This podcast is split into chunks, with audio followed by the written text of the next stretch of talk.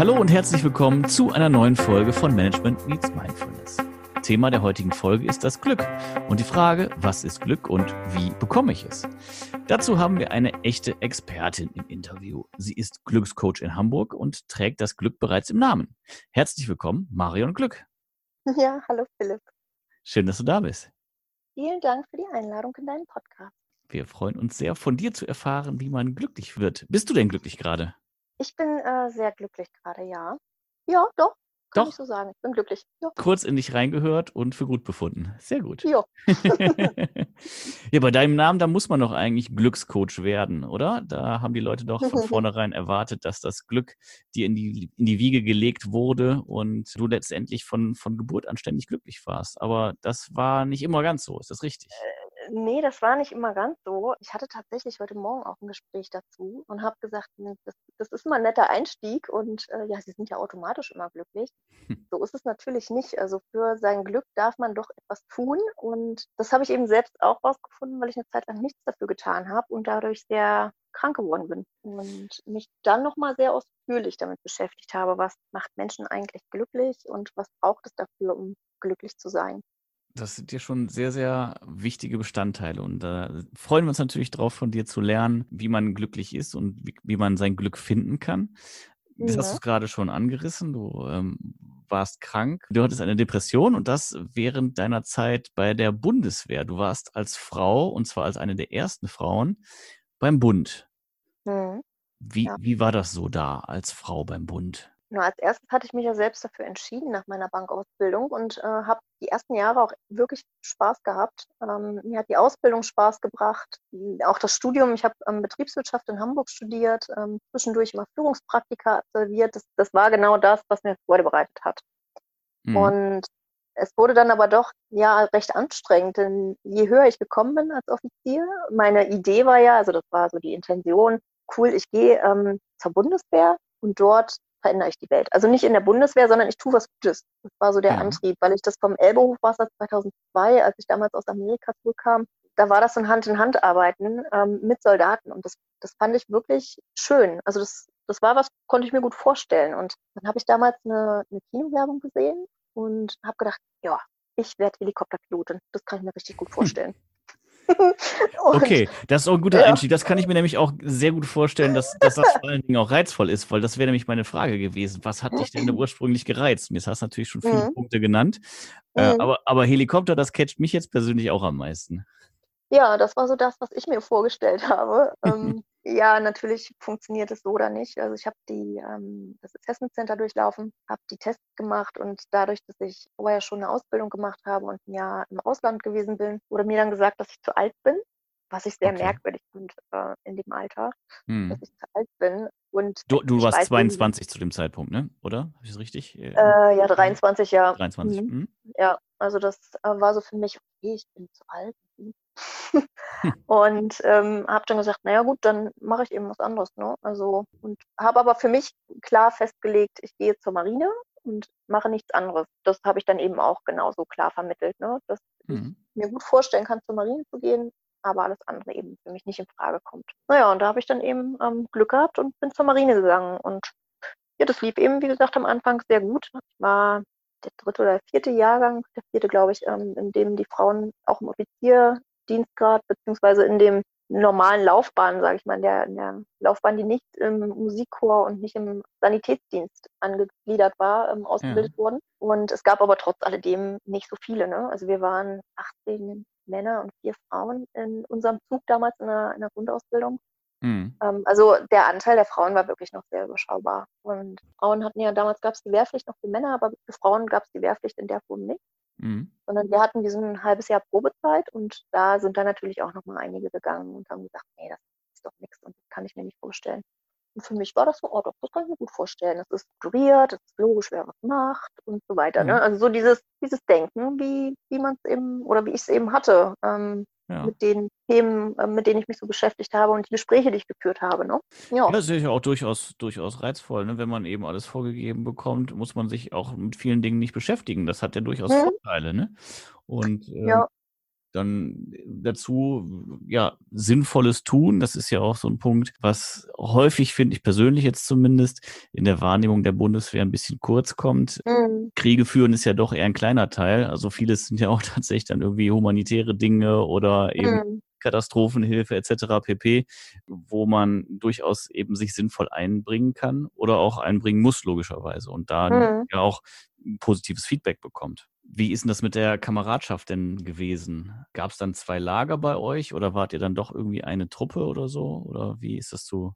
Wie stellt man sich das vor? Äh, Im Endeffekt kann man sich das wie im, im Kollegenkreis in einer Firma vorstellen. Mhm. Ähm, ich habe Kameraden gehabt, mit denen bin ich heute noch befreundet. Ähm, mhm. Die sind auch dabei geblieben nach den zwölf Jahren und ähm, sind jetzt im Stabsdienst und haben die Möglichkeit, ähm, Admiral zu werden. Und es gibt aber auch die Kameraden, ähm, mit denen, da, da, hat das von der Persönlichkeit einfach nicht gepasst. Das, ja, die waren eben da und es gibt ja den Paragraphen im Soldatengesetz zum Thema Kameradschaft. Also befohlene Freunde habe ich äh, mir immer passig geredet. Im Dienst funktioniert das auch, aber alles, was darüber hinausging, hm, sollte ich mich mit denen noch weiter beschäftigen, war mein Ansatz. Ne? Und so war es mhm. im Endeffekt auch. Und so ist es ja in, in Firmen letztendlich auch. Ich habe Kollegen im, im, Team, wenn ich in einer Firma arbeite, mit denen komme ich super gut klar, da harmoniert das, man geht vielleicht sogar zusammen zum Sport oder mal ins Kino oder ist sogar befreundet. Mhm. Und dann gibt es eben auch die Kollegen, mit denen arbeitet man an einem Projekt zusammen und dann ist aber auch gut, ne? Ja. Und ähm, so ungefähr kann man sich das auch vorstellen. Also es war wie in einem Unternehmen letztendlich auch. Mhm. Jetzt hast du in dem Unternehmen Bundeswehr dann auch direkt Karriere mhm. gemacht. Ja, also ich bin, mein, mein Ziel war es, äh, Chefin zu werden.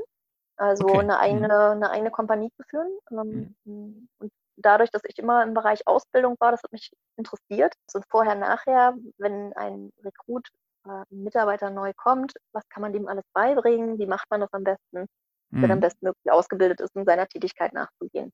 Mhm. Und in dem Bereich Führung und Führungsausbildung habe ich meine Praktika damals während äh, meines Studiums absolviert in der Marineschule und bin dann dort auch ähm, über einen kleinen Umweg dann hingekommen. Mhm. Habe ähm, Offizieranwärter ausgebildet und habe dann meine eigenen, ja, meine eigene Ausbildungskompanie bekommen. Und das war eben das, was mir Spaß gemacht hat. Mhm. Und ähm, ich bin auch viel im Ausland gewesen, also habe mir auch die Offizierausbildung in Indien angeschaut, in England. Ähm, das waren Themen, mit, die haben mich einfach begeistert. Ne? Wie mhm. führt man? Ja.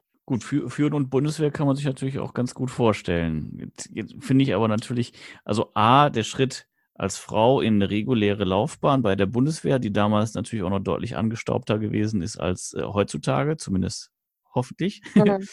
Ähm, und äh, dann aber nicht nur irgendwie halt in Reihe und Glied, das lässt sich ja noch ganz gut vorstellen, sondern dann hast du den größtenteils Männern gesagt, was zu tun ist. Das ist ja schon ein Ding. Das ist schon eine Herausforderung, nicht? Ja, für mich, ich habe das immer gar nicht so wahrgenommen, ehrlich gesagt, sondern es war, ja, das will ich machen, dann mache ich das jetzt mal.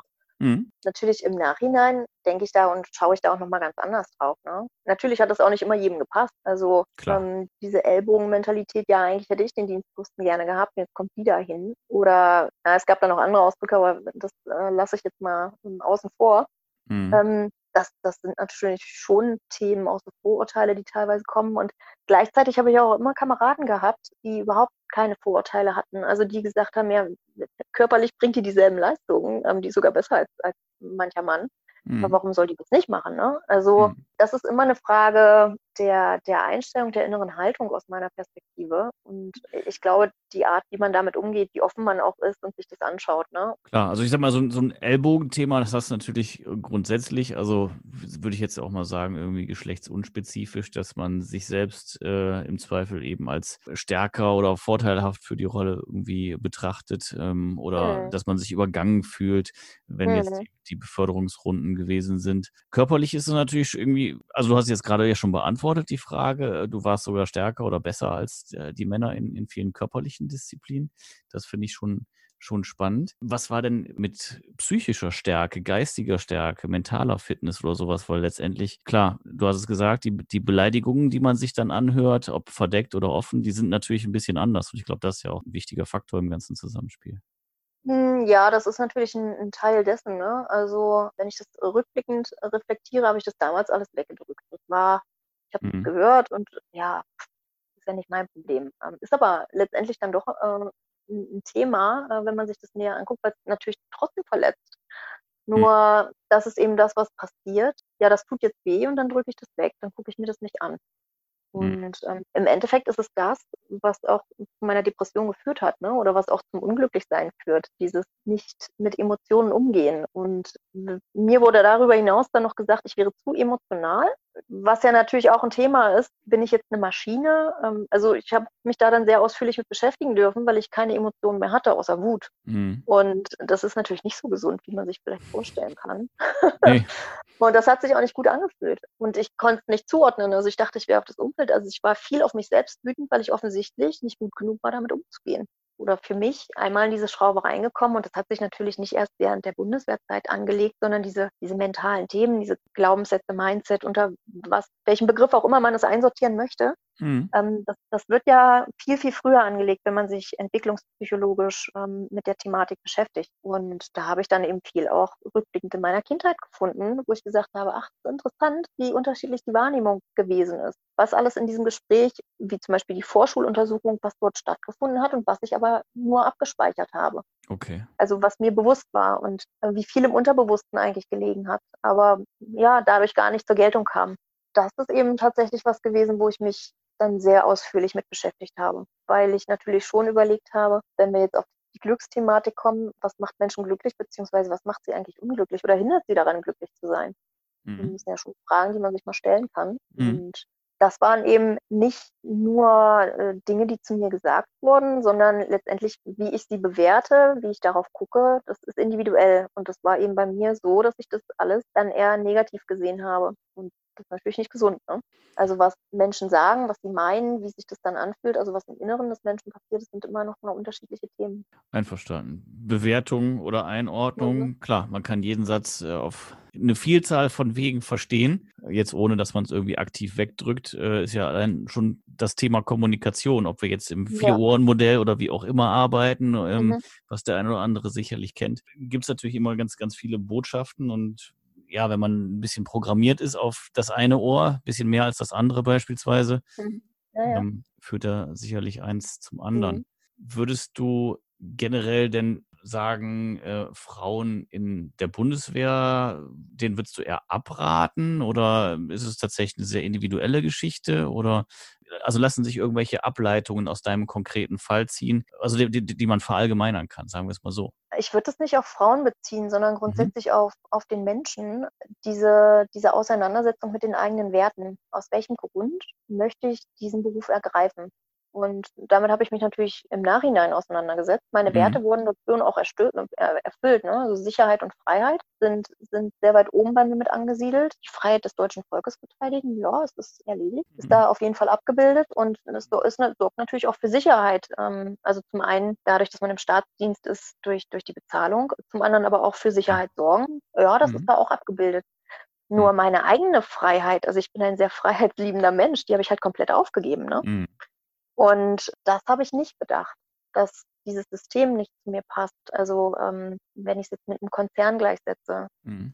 Äh, dort in, in Gruppen arbeiten, ähm, nicht so viel frei entscheiden können, weil es vorgefertigte Prozesse gibt und weil das natürlich so große Unternehmen sind, die dann auch nicht mal eben, wir machen das heute mal anders, wie, wie es vielleicht in einem kleinen Unternehmen möglich ist, in einem familiengeführten Unternehmen, äh, wo die Teams kleiner sind. Diese Möglichkeit besteht da nicht. Und das hat natürlich überhaupt nicht mit meiner Persönlichkeit übereinander gepasst. Aber das war mir nicht bewusst. Und das spielt auch keine Rolle, ob ich wähle, zur Bundeswehr zu gehen oder ob ich mich in einem mittelständischen Unternehmen be bewerbe oder in einer Unternehmensberatung Ernährung oder welche Form auch immer ich wähle. Mhm. Die Frage ist immer, passen meine Werte zum Unternehmen? Und da spielt es dann auch keine Rolle, bin ich Mann oder Frau, sondern welche Werte habe ich und können die dort gelebt werden? Und ist das dort alles abbildbar? Und wenn nicht, finde ich Möglichkeiten, um die beispielsweise in meinem Privatleben ähm, auszuleben. Diese Werte, die dort nicht erfüllt werden.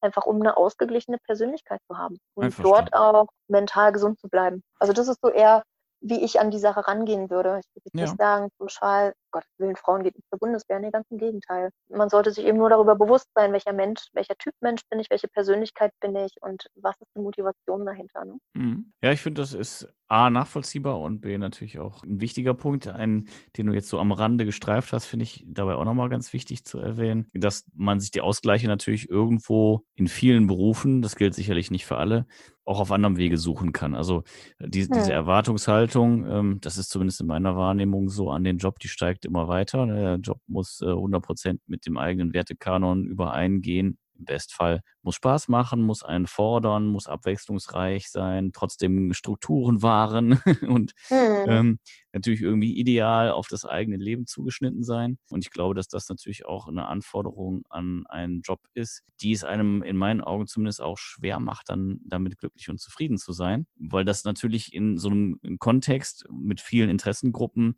gar nicht funktionieren kann eigentlich. Und deswegen natürlich auch so ein Privatleben und die Beschäftigungen, die man sich abseits des Jobs sucht, durchaus Relevanz haben, um, um die eigenen Werte dann zu bedienen. Ähm, klar, wenn es natürlich irgendwie das der, der Job die, die Top 3 der eigenen Werte ähm, völlig torpediert, dann ist das sicherlich äh, keine gute Idee. Auf der anderen Seite jetzt ja eine 90-prozentige Deckung oder von mir aus auch eine 70-prozentige Deckung wäre ja eigentlich schon vollkommen ausreichend, oder? Wie würdest du das einordnen? Ja, ich glaube, das kann jeder auch wieder ähm, für sich ausmachen, ähm, wie, wie sich das anfühlt, wie glücklich und zufrieden ähm, man letztendlich ist. Es wird überall immer mal Themen oder auch äh, Phasen geben, wo, die habe ich ja in meiner Tätigkeit auch, wo ich sage, boah, also wenn ich an meine Steuererklärung denke beispielsweise, ne, geht das schon hm. los gehört aber dazu. Also mhm. letztendlich die Motivation zu finden, auch diese Phasen oder Projekte oder vielleicht mal mit Menschen, mit denen man zusammenarbeitet, äh, wenn man in einem Team arbeitet, man sagt, boah, das ist echt schwierig, sich dann zu überlegen, wenn ich mir eine Bilanz aufstelle, wie sieht das denn aus? Was habe ich denn im Soll und was im Haben? Und mhm. ähm, ist, es, ist es doch noch so weit, dass es quasi in Ordnung ist für mich? Oder komme ich jetzt an den Punkt, wo ich sage, jetzt gucke ich, glaube ich, mal, ob ich hier was verändern kann. Entweder an meiner Einstellung, meiner inneren Haltung oder am Außen, dass ich sage, gut, das passt jetzt hier wirklich nicht mehr. Aus dieser Position bin ich rausgewachsen. Ähm, das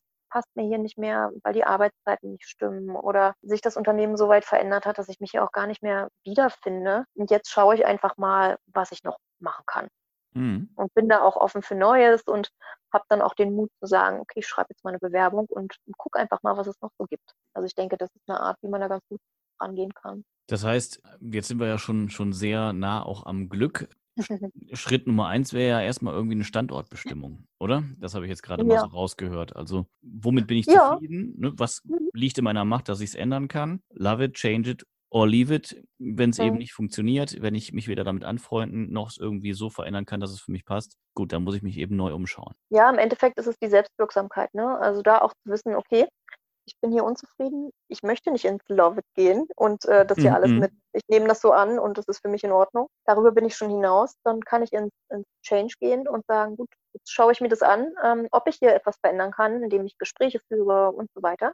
Mhm. Und setze mir aber vielleicht auch einen, einen, Zeitrahmen, wo ich dann sage, okay, bis dahin und wenn sich bis dahin hier nichts verändert oder ähm, ich das auch nicht absehen kann, dann bleibt eben Leave it. Und dann sage ich für mich auch, okay, jetzt gehe ich den Schritt Mhm. Aber in, in, der Selbstwirksamkeit drin zu bleiben, also was aus meiner Perspektive heraus eher schädlich ist, ist zu jammern und zu sagen, wie schlimm alles ist und aber nichts zu tun. Mhm. Also das ist so eine Ohnmacht. Ne? So dieses Gefühl, ich bin ohne Macht, ich kann gar nichts verändern. Das ist ja nicht so wahr. Zumindest nicht in meiner Welt. Sondern da kann jeder eben tätig werden. Und, und wenn da tatsächlich eine Blockade ist, okay, ich, ich traue mich nicht, dann kann man ja auch daran arbeiten und sich das mal anschauen. Also dann hat man auf jeden Fall eine Selbstwirksamkeit, weil man was tut. Und man tut sich damit selbst einfach was Gutes.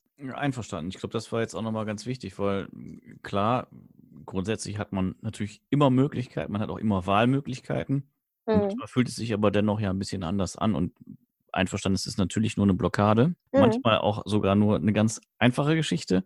Äh, mhm. nichtsdestotrotz, äh, wenn es sich häuft, dann kommt man natürlich schnell eben auch in dieses, ja, in so ein Fahrwasser rein, was dann eben durchaus schwer macht, überhaupt zu begreifen, dass man, dass man Möglichkeiten hat. Was würdest du da an der Stelle empfehlen? Also wenn man das Gefühl hat, es klappt überhaupt nichts mehr und egal was ich mache, führt ja doch immer zum gleichen Ergebnis. Wenn ich immer das Gleiche mache und immer dasselbe Ergebnis dabei rauskommt, dann ähm, kann ich mal in mir drin schauen tatsächlich. Mhm. Denn manchmal sind es ja die, die eigenen Verhaltensweisen, die eigenen Denkmuster, die blockieren, die dann ja wiederum einen Hormoncocktail ausschütten, der äh, manchmal, wie bei einer Depression beispielsweise, nicht förderlich ist, sondern dann wirklich dafür sorgt, dass das Leben einfach nur noch grau ist mhm. und äh, man antriebslos wird, keine Emotionen mehr hat, also da wirklich auch gehemmt ist und mhm.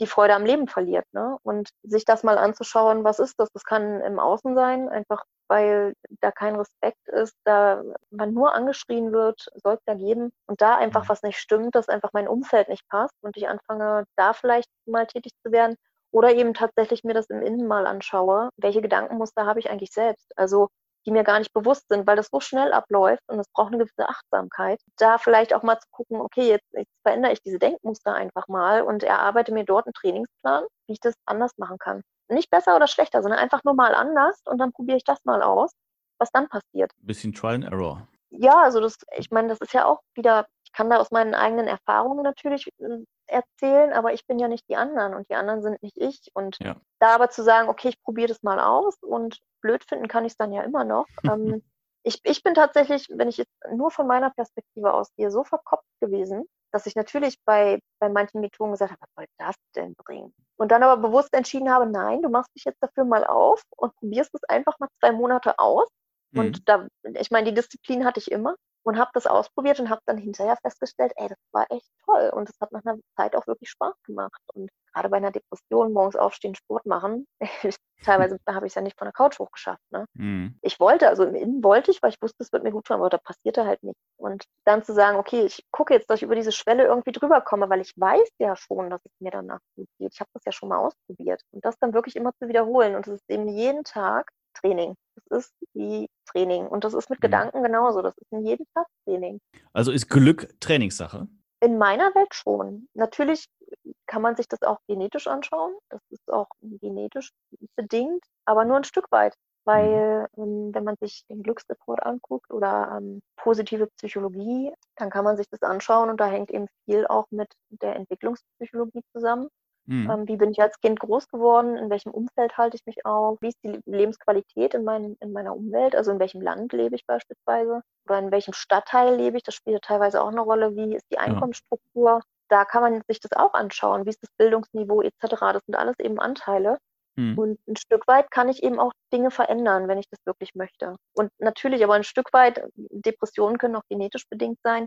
Ich für mich, wir haben eine genetische Häufung in der Familie, habe aber Okay. gesagt, ja, okay, das, das ist in Ordnung, das, das nehme ich auch so hin, aber trotz alledem gibt es hier so viele Anteile, wo ich was dran verändern kann. Und die gucke ich mir an. Ne? Mhm. Ja, ich glaube, das macht Mut, oder? Also allein äh, die Option, dass man was verändern kann, ist ja schon mal wirklich viel wert. Und Mhm. dass man ja nicht irgendwie hilflos ausgeliefert ist, quasi. Weil das ist Mhm. ja das Gefühl, was äh, dann schnell eben auch aufkommt, ne? wenn man eben nicht, Mhm. Nicht wirksam sein kann oder nicht zumindest das Gefühl hat. Ja, es, es kommt halt auch dazu, dieses, und das war bei mir eben dieses trainiert sein, um als Führungskraft bei der Bundeswehr, ne, man steht vor der Front und man steht da mehr oder weniger auch alleine und es war auch ein Stück weit so. Mhm. Ähm, und dieses Gefühl zu haben, dass ich mit meiner Depression alleine bin und ich habe das ja auch erst überhaupt gar nicht akzeptiert. Also ich und eine Krankheit, die ich nicht sehen kann, was soll das denn? Das war ja für mich total inakzeptabel. Ich war einfach nicht belastbar. Ne? Ich musste nur noch mehr und dann wird das schon gehen. Und habe eben festgestellt, nee, so funktioniert es nicht dieses Annehmen, ähm, dass man dort ein Thema hat, was man eben nicht sehen kann, was in einem weichen Gebiet ist, was eben nicht so Zahlen, Daten, Faktenmäßig sofort sichtbar ist. Mhm. Und das kein kann durchaus Bein. schwerfallen. Ja, also das ist, das ist das, was die Ärztin zu mir sagte. Sie, wenn sie jetzt einen Gips hätten, dann wäre das alles kein Problem.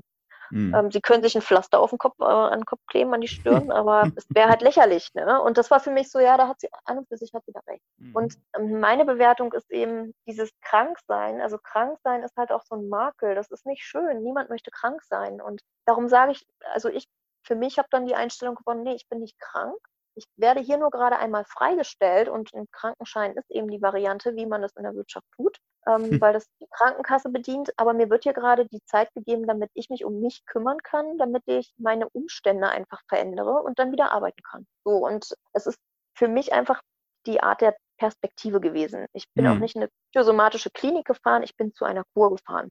Das Mhm. war vom Wording her viel besser erträglich. Ich war zur. Kur, da mache ich ein bisschen Sport, rede mit anderen Menschen und dann wird alles wieder gut sein irgendwie. Mhm. Ganz so einfach ist es natürlich nicht gewesen. Ne? Also diese, dieser, diese Wunschvorstellung, ich fahre da sechs Wochen hin und dann ist alles wieder gut, so funktioniert es natürlich nicht. Mhm. Aber es ist die Art, wie ich da auch drauf schaue. Ob ich sage, ja, ich bin krank, ach, ich arme und ich werde es gar nicht schaffen. Oder ob ich für mich definiere, okay, ich, mir wird hier gerade einmal Zeit gegeben, um mich drum zu kümmern und dann mache ich das jetzt auch und werde da eben mich drauf fokussieren und da die Energie reinstecken. Mhm. Und ähm, das ist für mich einfach Führung. das ist für mich ein Punkt der Selbstführung und mhm. ich denke, dass jede Führungskraft dafür dann auch die Kraft hat, mal was für sich zu tun und zu sagen, alles klar, mein Leben soll auch wieder schön sein und es gibt auch schöne Anteile im Leben und die hätte ich gerne wieder, die möchte ich gerne wieder sehen können und fühlen können und da dann was für zu tun jeden Tag. Ne? Das ist mhm. dann eben in dem Moment für mich der Auftrag gewesen und dann habe ich das gemacht. Ja. Spannend. Waren auf jeden Fall mehrere für mich interessante Punkte drin. Jetzt muss ich mal gucken, dass ich die gleich auch nacheinander, weil sie nicht zusammenhängen, auch abgefragt bekomme. Ja. Jetzt erstmal was, was so ein bisschen den Rahmen sprengt, aber bevor ich es vergesse und weil ich es interessant finde, äh, du hattest eben gesagt, an der Front, also warst du tatsächlich auch in, in Kampfhandlungen bei der Bundeswehr? Hm. Nee, mit der Bundeswehr nicht, aber mit mir selbst. Ne? Also das okay, war ja. Hm. In, innerer Krieg. Also es war wirklich, ja was ich mich, ich habe mich so abgewertet, also wo ich, wo ich so denke, ja, man, man kann den Krieg auch zu Hause haben, im eigenen Kopf. Mhm. Das denke ich, das lasse ich nochmal direkt so stehen. Das war der erste Teil des Interviews mit Marion Glück. Wir durften einiges über Marion erfahren, unter anderem darüber, wie es für sie war, als eine der ersten Frauen im Dienst der Bundeswehr zu sein und dort sogar Karriere zu machen. Wir haben etwas über ihre inneren Kämpfe und Kriege gehört und durften einen kleinen Einblick darin gewinnen, wie es ihr ergangen ist, bevor sie so richtig glücklich war. Und wie ich eingangs des Interviews sagte, werden wir natürlich auch noch darüber sprechen, wie man glücklich wird und auch was Marion daraus gemacht hat. Und das erfahrt ihr im zweiten Teil. Wie so häufig ist auch dieses Interview ein bisschen zu lange geworden, deswegen schneiden wir es jetzt, damit ihr es in gut hörbaren Portionen euch auch selbst einteilen könnt. Und in der nächsten Woche erfahrt ihr eben mehr und bekommt dann den zweiten Teil. Wenn ihr bis jetzt Fragen habt, wenn ihr irgendwelche Anregungen oder Anmerkungen habt zum Podcast, dann schreibt uns gerne eine E-Mail an die info at m-x-m.net. Schaut auch gerne vorbei bei Facebook und Instagram und denkt natürlich dran, den Podcast zu abonnieren. Und wenn ihr ganz gut drauf seid, dann freuen wir uns natürlich auch sehr über eine Rezension von euch. Wenn ihr Fragen an die Marion habt, dann googelt einfach mal Marion Glück, dann werdet ihr schon auf sie aufmerksam werden. Und ansonsten empfehlen wir euch, wie gesagt, sehr den nächsten Teil. Also, bis dahin von meiner Seite vielen Dank fürs Zuhören. Ich freue mich auf die nächste Folge mit Marion Glück und bis dahin wünsche ich euch alles Gute. Sage auf Wiederhören. Mein Name ist Philipp und das war Management Meets Mindfulness.